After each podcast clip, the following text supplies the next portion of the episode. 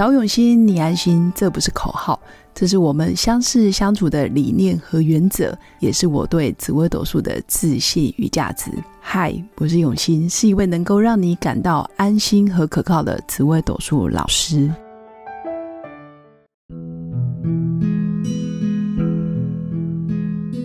Hello，各位永新紫微斗数的新粉们，大家好！这一集来跟大家聊一聊流年运势。老师，我可以看到什么呢？也就是说，假设你今天想要看看你紫微斗数命盘里面我的流年运势到底好跟不好，我要看哪些宫位，或者是说我的命盘就在我手上，我到底要留意哪些宫位，然后提醒自己什么事件呢？首先还是要提醒新粉，如果你不懂命理也没关系。大概常听常听，基本的一些架构跟逻辑，在我的节目里面基本上都会提到。那所谓的流年运势，就是我们常说的明年二零二二年，就是我们所谓的壬寅年。让壬寅年的壬，其实在五行里面它属于阳水，那地支寅那个寅。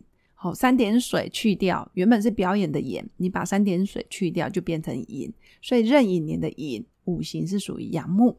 那壬寅年对应到的生肖，因为寅就是生肖老虎，所以那人那个五行是水，水的颜色又叫做黑色，所以壬寅年很多农民历上都会想壬寅黑虎年。黑色的黑，老虎的虎，所以黑虎年就是这么来的。那当然，嗯，这个叫做流年是壬寅年，叫做太岁年，也就是说，历史上总共有将六十甲子。换算成六十个太岁星，那太岁就是相当于神明的一个位置。那每一个神明在历史上都有一个对应的，可能是将军或者是文武百官，对历史有贡献或者是对人类有贡献的真实人物。当然，新粉有兴趣，你可以从农民历里面去找到，像今年呃明年二零二二年对应的壬寅年的人物就叫做贺鄂。如果没记错，就是贺鄂这个人。那有兴趣，大家可以在上网百度或者是 Google 一下。那壬寅年叫做直接做太岁，所以生肖属老虎的你是直接做太岁。那生肖属猴的叫做犯太岁，因为在老虎的对面，也就是说差六岁那个生肖就是属猴子的。那这些都是属于命理比较专业，但是一般民众大概也都可以理解。属老虎的叫做坐太岁，属猴子的叫冲太岁，因为在对面也叫做犯太岁。那这些流年运势在紫微斗数命盘，你就是找到地支引的位置。那地支引就是在命盘的最左下角那个位置，那个就是我们所谓每个人流年走到的宫位。那最简单的方式就是你看到你流年所在的宫位是你命盘上的什么宫，基本上你明年就要注意这个宫位可能会对应的问题。或者是是什么人？比如说，我明年流年的宫位走父母宫，你可能就要特别注意父母，尤其是爸爸的身体，或者是你的长辈、长官的一些合作案，也都要注意。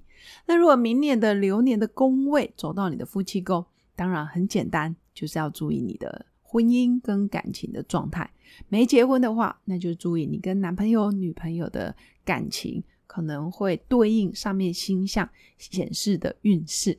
那这些都是要回归到你的个性特质，到底是用什么智慧跟态度去面对，或者是看待这些事件的发生。没有所谓的一定会大好或大坏，因为所有的命理其实关键还是在个性决定命运。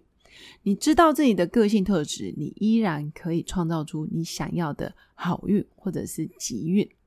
那当然，在看流年运势之前，这只是最基本的、最粗浅的一个技巧，人人都会看。但是论出来到底是不是这样，就不一定了。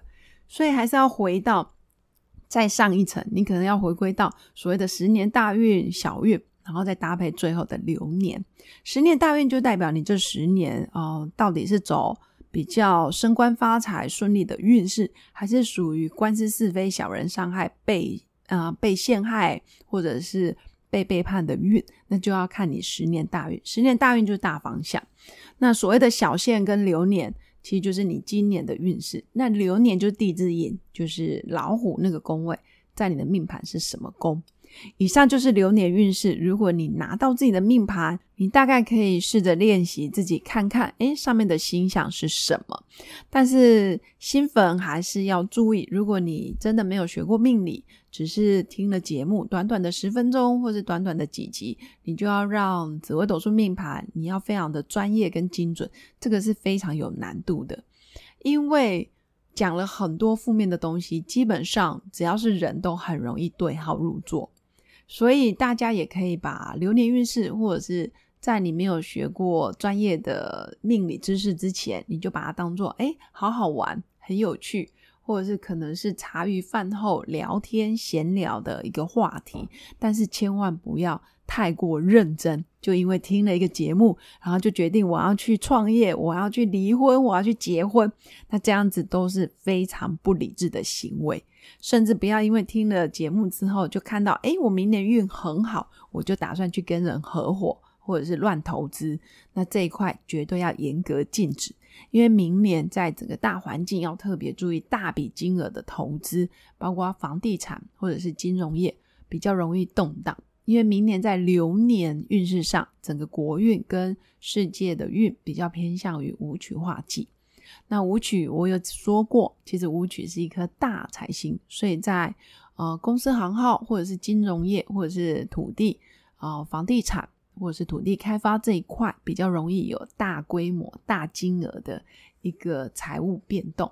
所以我还是提醒新粉，节目就是好好玩，多了解自己的个性特质，然后多听听自己的优点，甚至多看看自己明年的运势有哪些我可以掌握的。那哪些是我明年的机会？那我们就好好把握，顺势去发挥自己可以做的事情。但是千万不要过于勉强，或者是过于欺骗自己，或者是硬要让自己受伤，让别人也受伤。这些都不是学习命理的初衷，也不是学习命理知识该有的态度，而是永远要记得，命运的掌舵者就是我们自己，而我们自己最重要的就是你的个性。你认识自己几分，那你就可以多了解自己几分，去创造你要的结果，然后运用你的优势去扭转你可能比较不擅长的，甚至借力使力不费力，甚至你可以跟周围的人、周围的伙伴、家人，甚至同事、同学、长官，在他们身上看看他们已经累积的人生阅历跟智慧，跟他们多请教请益，绝对不会吃亏。何况。现代论其实很多人都想要成功，但成功的方式百百种，就选到适合你的，那就是你该走的路。不用去看别人，也不用羡慕别人，因为财富、还有事业、还有你所有的好运，都是你累世的因果，也是你到底累积了多少福报、多少好的缘分、善缘，才会拥有的结果。所以千万不用贪心，而是好好经营自己。以上就是我今天要跟新粉分享的流年运势，到底要看哪些宫位？流年运势到底该如何评估跟判断自己的运该怎么走？这些都要经过自己的智慧，千万不要道听途说。以上就是我的分享，祝福我的新粉有个美好而平静的一天。我们下次见，拜拜。我是刘永新紫微斗数老师，十四年来在两岸三地授课超过五千小时。看盘论命超过两万人次，坚信要先知命才能造运，让自己成为命运的掌舵者。我自己从单身到结婚，到成为两个儿子的妈妈，身为女人也最懂女人。想了解你的感情和婚姻的运势吗？欢迎预约我的一对一咨询论命，让我陪伴你在感情和婚姻的路上找到人生的定海神针。找永熙，你安心。